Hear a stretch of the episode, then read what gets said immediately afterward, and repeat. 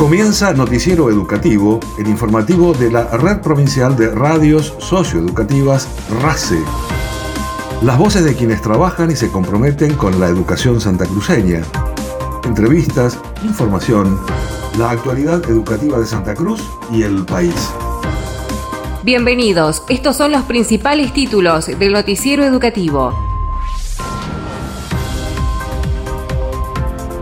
Día Nacional por la Memoria, la Verdad y la Justicia. La gobernadora Alicia Kirchner asistió a la conmemoración. El mes de la memoria es abordado con perspectiva del arte y la educación. Paritaria docente, en sede de la cartera laboral, Educación acercará una nueva propuesta salarial al gremio MET. Educación retoma las capacitaciones en el uso y manejo de lengua de señas argentinas, destinadas a personal de las Fuerzas de Seguridad de Santa Cruz. Becaria del CONICET aborda canciones de artistas santacruceños enfocadas en la última dictadura.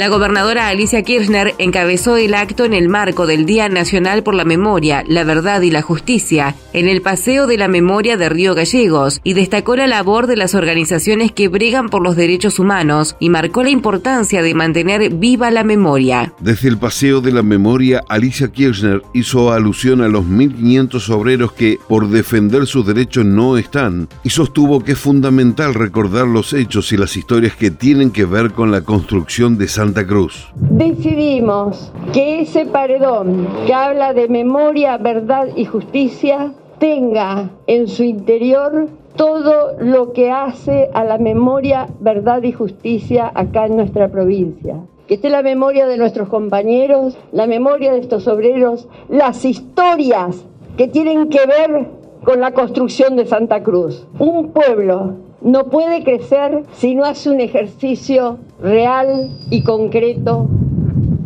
de su vida. Es fundamental que en nuestras escuelas, en la currícula, esté un pleno ejercicio de memoria. No para construirnos como debemos, construirnos en nuestra historia, y construirnos para nuestro futuro. La gobernadora dijo estar orgullosa que en nuestra provincia haya tantas personas que sigan bregando y trabajando en el día a día por la memoria y los derechos humanos. No hay comunidad, no hay provincia y no hay país que si no hace un ejercicio de la memoria pueda salir adelante.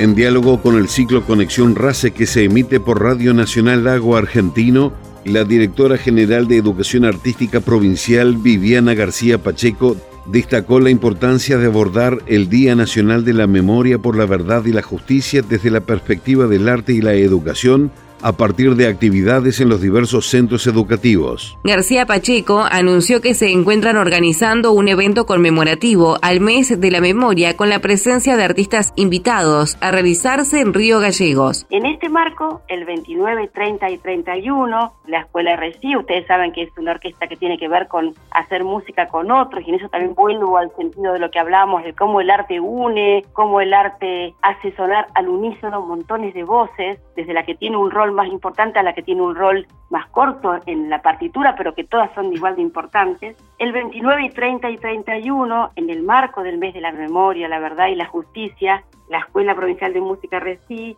va a realizar conciertos en cada localidad. En principio les puedo ir contando las de la localidad de Río Gallegos, pero en breve volvemos a conectar y les contamos de, las otras localidades como Río Turbio, como Calafate, como Puerto Deseado y como Caleta Olivia. En Río Gallegos el 29, en la iglesia del Rosario de San Nicolás, va a haber un concierto enmarcado en el mes de la memoria, la verdad y la justicia donde vamos a poder escuchar música de cámara, música latinoamericana, y grupos vocales, este, música sinfónica. El día 30, también en el mismo marco, en la iglesia de Nazaret del barrio de Vita. El día 31 en el barrio San Benito, estamos eh, precisando el espacio. Y breve, en estos días les puedo contar en los otros lugares donde la orquesta funciona realmente como un lugar de construcción de ciudadanía y ahí volvemos a, al lugar del arte como campo de, conocimiento de lo que sucedió en el país, de lo que los nietos que faltan recuperar, de la lucha de madres y abuelas, de la lucha de hijos.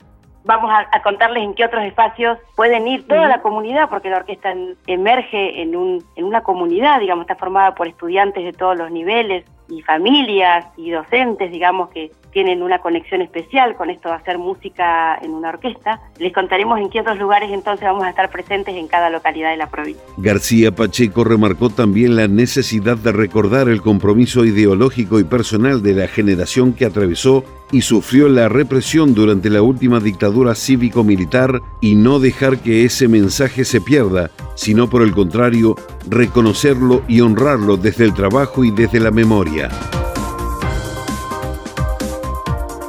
El Consejo de Educación y la Asociación del Magisterio de Enseñanza Técnica, AMET, se reunieron en el marco de la conciliación obligatoria interpuesta por el Ministerio de Trabajo, Empleo y Seguridad Social. Ambas partes acordaron seguir dialogando para arribar a un acuerdo razonable en el ámbito de la buena fe para mantener la instancia de negociación paritaria iniciada el pasado 21 de febrero. Los paritarios de educación y del gremio docente AMET acordaron solicitar una prórroga de cinco días hábiles de la conciliación obligatoria para darle continuidad a este proceso de diálogo de igual manera, la cartera educativa se comprometió a acercar una nueva propuesta salarial a fin de alcanzar un acuerdo superador para ambas partes.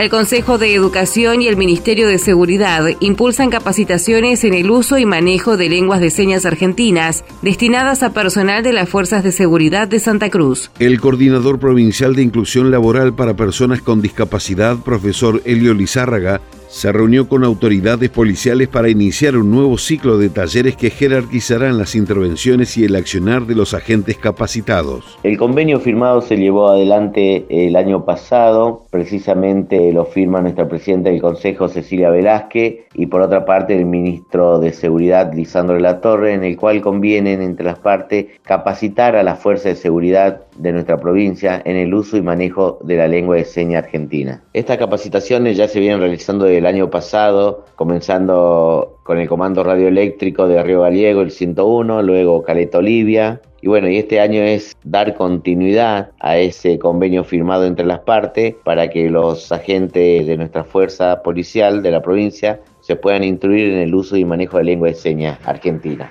Dichas capacitaciones de los talleres de lengua de señas son dictados por miembros de esta coordinación de inclusión laboral, que son personas con discapacidad auditiva, son miembros de la comunidad sorda, Tamara García, una joven del Calafate, Luis Vera, de recientemente incorporado a esta coordinación de Caleta Olivia, son los que van a llevar adelante estos talleres de capacitación para las fuerzas de seguridad. El coordinador Lizárraga indicó que capacitando al personal de las fuerzas de seguridad con nociones básicas del proyecto de lengua de señas se logrará en poco tiempo la comunicación con personas con discapacidad auditiva de la comunidad. Señaló que las capacitaciones cuentan con el uso de aplicaciones y tecnología específica de comunicación y que apuntan a incluir el lenguaje de señas argentinas al diseño curricular de las instituciones de formación policial.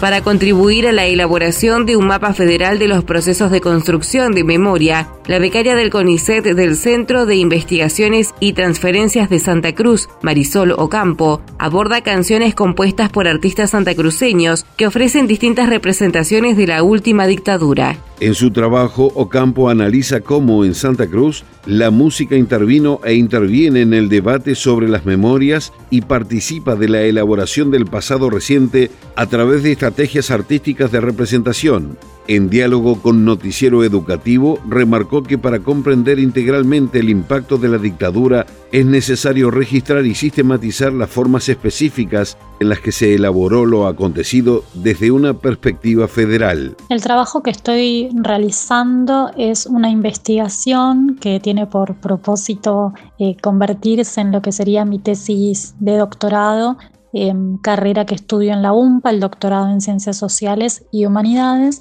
y es un, un trabajo en el que me centro en pensar los cruces entre música y memoria en la provincia de Santa Cruz, para lo cual analizo un corpus de canciones de artistas de nuestra provincia, de distintas localidades, de distintos puntos geográficos, que en sus letras justamente hacen referencia a la dictadura cívico-militar de 1976. Para eso, bueno, hago un abordaje narrativo de esas canciones, pero también intento pensar la etapa de recepción de esos temas, es decir, bueno, cómo han repercutido en los seguidores, qué resignificados o qué reinterpretaciones le han dado justamente a esas canciones los públicos en plural que las han consumido para bueno, poder pensar de qué modo han, han aportado a la construcción de una memoria colectiva de lo acontecido en los años del terror aquí en nuestra provincia.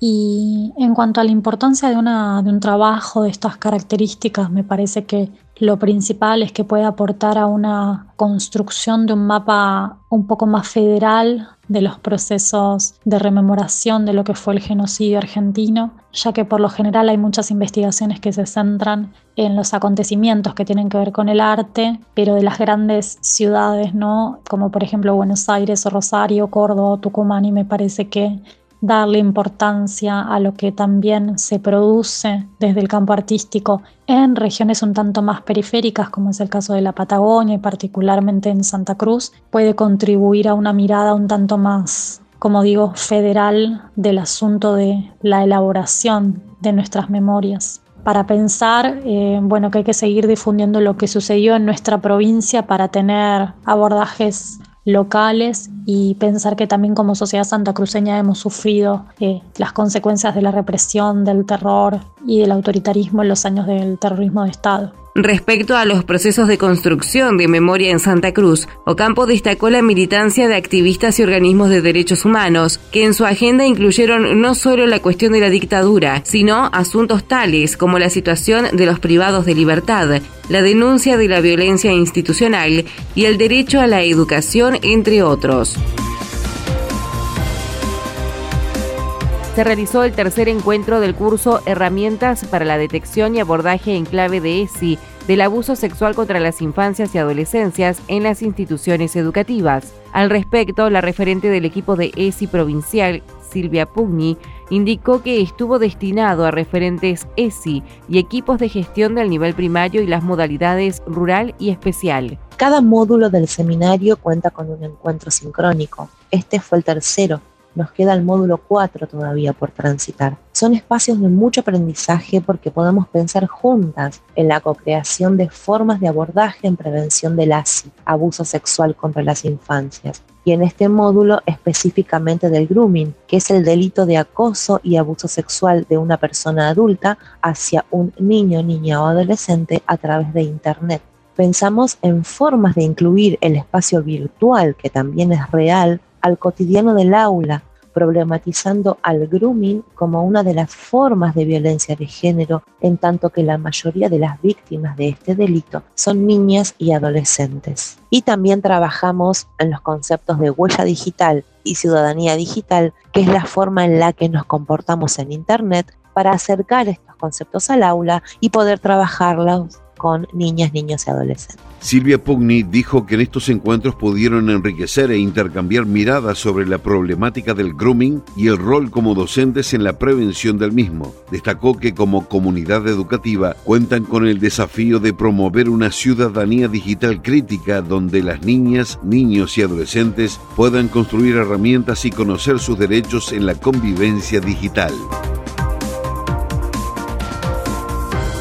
El pasado 21 de marzo se conmemoró un nuevo Día Mundial de la Concientización sobre el Síndrome de Down y la cartera educativa, a través de la Dirección General de Educación Especial, impulsó distintas actividades de reflexión en los establecimientos educativos. En la Escuela Especial número 7 de Las Heras, estudiantes del taller de medios realizaron un video divulgativo sobre las actividades realizadas. El director de la institución, profesor Bruno Arena, destacó la participación de otros colegios a través de las redes sociales en la singular costumbre de usar medias de dos pares distintos en esa fecha bajo el lema Las llevo distintas porque somos iguales, mostrando el grado de acompañamiento de la comunidad educativa. Desde la Escuela Especial número 7 de la localidad de Las Heras, recordamos el día 21 de marzo, con diferentes actividades, el Día Mundial de la Concientización sobre el Síndrome de Down. Es importante remarcar que nuestra institución, dentro de su matrícula, tiene una cantidad importante de alumnos con esta discapacidad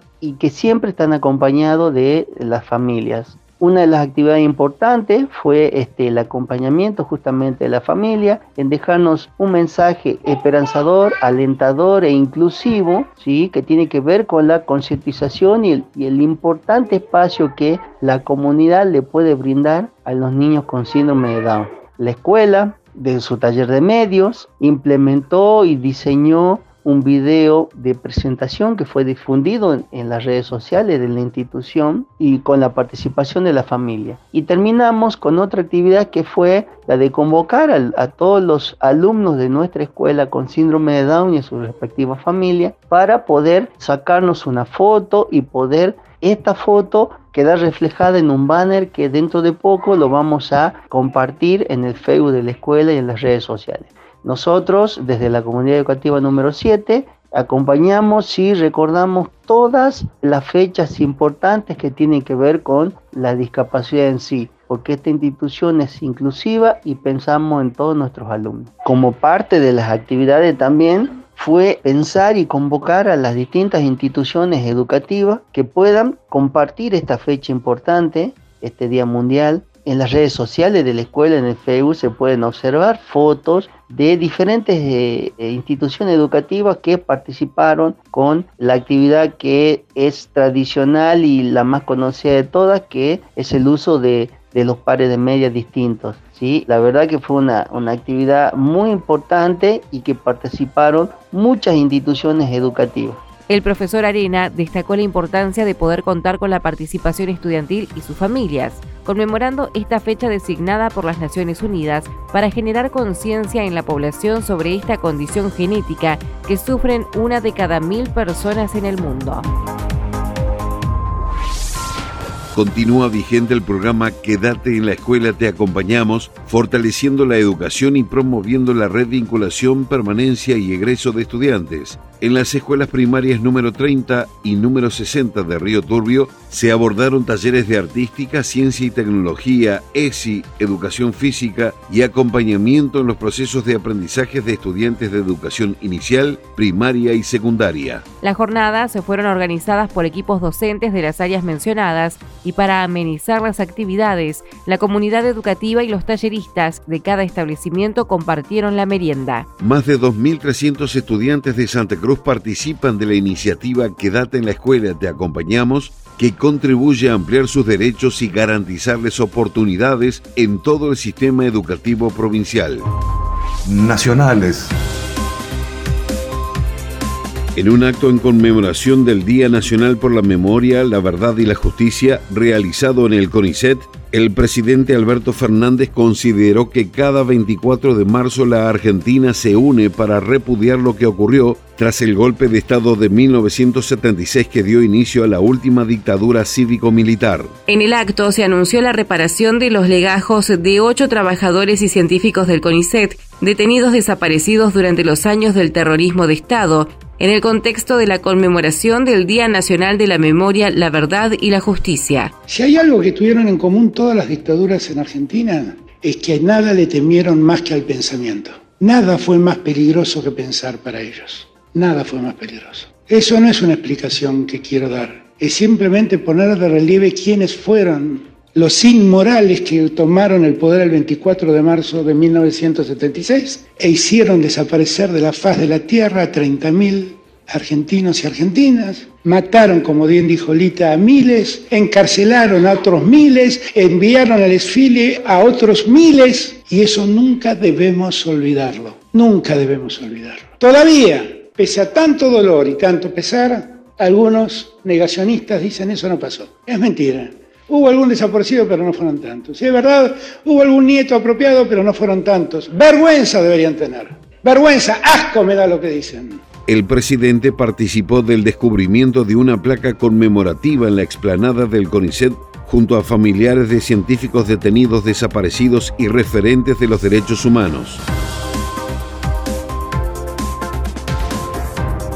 El Ministerio de Educación de la Nación compartió materiales educativos para abordar Día Nacional por la Memoria, Verdad y Justicia y trabajar durante todo el año los temas vinculados al pasado reciente, el terrorismo de Estado en la Argentina, los derechos humanos y su relación con la construcción de una ciudadanía democrática. En la web del Ministerio de Educación se puso a disposición de docentes y estudiantes una serie de publicaciones, afiches, cuadernillos, actividades, entrevistas y audiovisual, incluyendo producciones del canal Encuentro, material que servirá para abordar desde la escuela diversos aspectos vinculados con el terrorismo de Estado en la Argentina.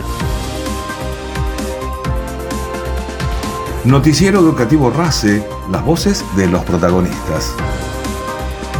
Noticiero Educativo se elabora con información propia, aportes de las áreas de prensa del Consejo Provincial de Educación y el Gobierno de Santa Cruz, Ministerio de Educación de la Nación y portales educativos. Una producción de la Red Provincial de Radios Socioeducativas. Noticiero Educativo RACE, una producción integral del equipo de la Red Provincial de Radios Socioeducativas de Santa Cruz.